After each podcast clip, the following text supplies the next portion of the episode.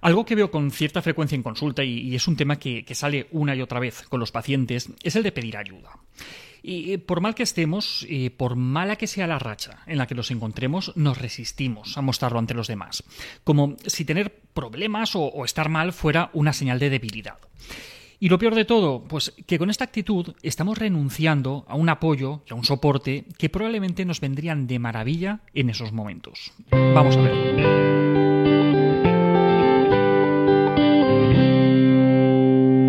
Piensa en la escena. Te encuentras con alguien por la calle, en el metro, o, incluso le mandas un mensaje o le llamas específicamente para ver cómo está. Y la respuesta sale siempre como un resorte. Bien, ¿y tú?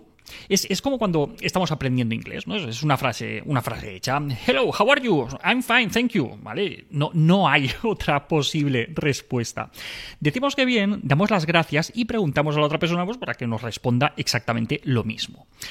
Y algunos me diréis, a ver, Alberto, es que muchas veces la otra persona no quiere escuchar realmente cómo te encuentras. Ya, pues quizá no debería hacer esa pregunta si no quiere escuchar la respuesta tendríamos que empezar a normalizar que no siempre estamos bien.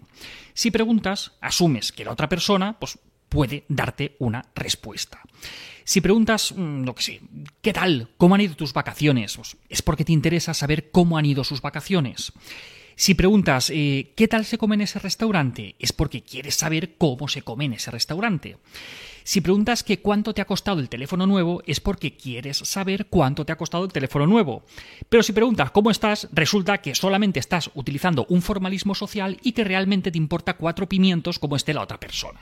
Y pues no, pues eso, que quizá tenemos que empezar a normalizar el que no siempre estamos bien. Y más en pandemia, que el que más y el que menos estamos todos agotados y hasta las narices. ¿Vale?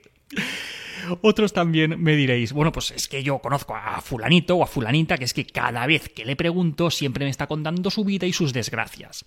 A ver, sí, eso también pasa a veces, pero es mucho menos frecuente y probablemente se deba a que esa persona A realmente está en un mal momento y B carece de las habilidades sociales necesarias para poder equilibrar un poquito su discurso. El tema es que vivimos en una sociedad tan, tan, tan individualista y nos la bufa tanto como están los demás que a veces cuando te encuentras con alguien un poquito amable que te pregunta con sinceridad y que te escucha, pues te agarras como, como un clavo ardiendo, ¿vale? A ver, es que no deja de ser síntoma de lo mismo que estamos hablando, pero bueno, ese es otro problema, que, si queréis lo tratamos en otro vídeo. A lo que íbamos, el, tema de hoy, que por un motivo o por otro, pues nos cuesta mostrar mucho cómo estamos ante los demás y no digamos ya pedir ayuda, ¿vale? Eso ya va para matrícula. Si las apariencias siempre han sido importantes, pues en esta época de, redes sociales, pues parece que lo son todavía más, porque estamos constantemente expuestos a una imagen idealizada y súper edulcorada de lo que son las vidas de los demás. Porque no, o sea, no, Nadie es tan feliz como muestra en sus redes sociales. Nadie. Todos tenemos nuestras miserias. Todos. Y aunque esto en realidad lo sabemos y, lo intentamos racionalizar, pues de forma casi inconsciente es una idea que nos va calando, con una especie de, de run run, ¿no? Que nos dice, joder, qué vidas más chulas que tienen los demás y menuda mierda la mía. ¿Vale? Y, claro, ¿qué hacemos? Pues lo escondemos, fingimos, porque nos da miedo sentirnos aislados y que nos dejen de lado si no encajamos en ese mundo super ideal de fotos de pies en la playa y bailecitos chorra de TikTok.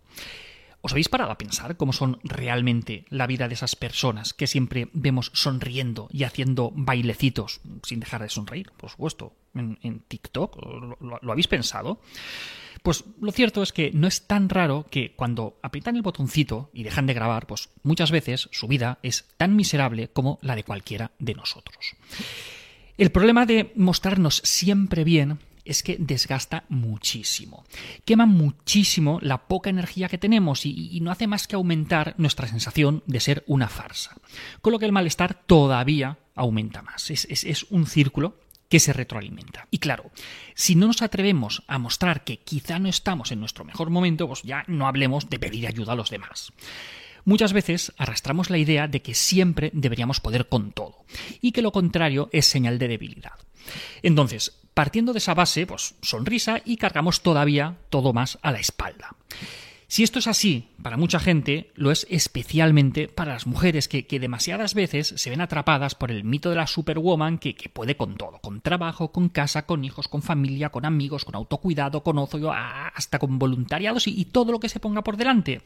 Pero lo que parece que se les olvida es que sus días tienen exactamente las mismas horas que las del resto de las personas y que tratar de llegar a todo es el camino más directo para hacerlo todo regular o directamente hacerlo mal. Empezando con uno mismo, porque lo primero que se suele resentir es la propia salud. Así, pues renunciamos a pedir ayuda aferrados a la idea errónea de que deberíamos poder con todo. Aunque este tampoco es el único motivo. También renunciamos a pedir ayuda pensando que nadie quiere a una persona que está mal a su lado, que vamos a ser una carga para los demás, que la gente es muy individualista, que nadie se preocupa por los otros. Y a ver, que sí, que, que parte de esto puede ser cierto, pero las fórmulas que incluyen el todo, nada, siempre, nunca, ni suelen ser ciertas, ni nos suelen traer tampoco eh, nada bueno. Está claro que no a todas las personas les podemos dar los mismos mensajes, ni, ni, todo el mundo va a estar dispuesto a ayudarnos siempre. Pero hay personas y personas. Y seguro que tienes a alguien a tu lado que, que si se entera de, de, cómo estás y del tiempo que llevas fingiendo, no va a dudar en echarte un cable, no sin antes darte una buena colleja por no habérselo dicho antes. Y es que esto no deja de ser una forma de autosabotaje.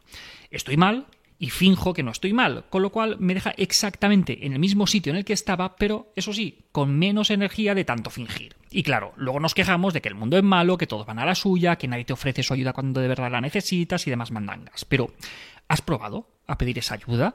¿O más bien has estado sacando pecho, creyendo que tú solito deberías poder con todo? Si no pides, no recibes.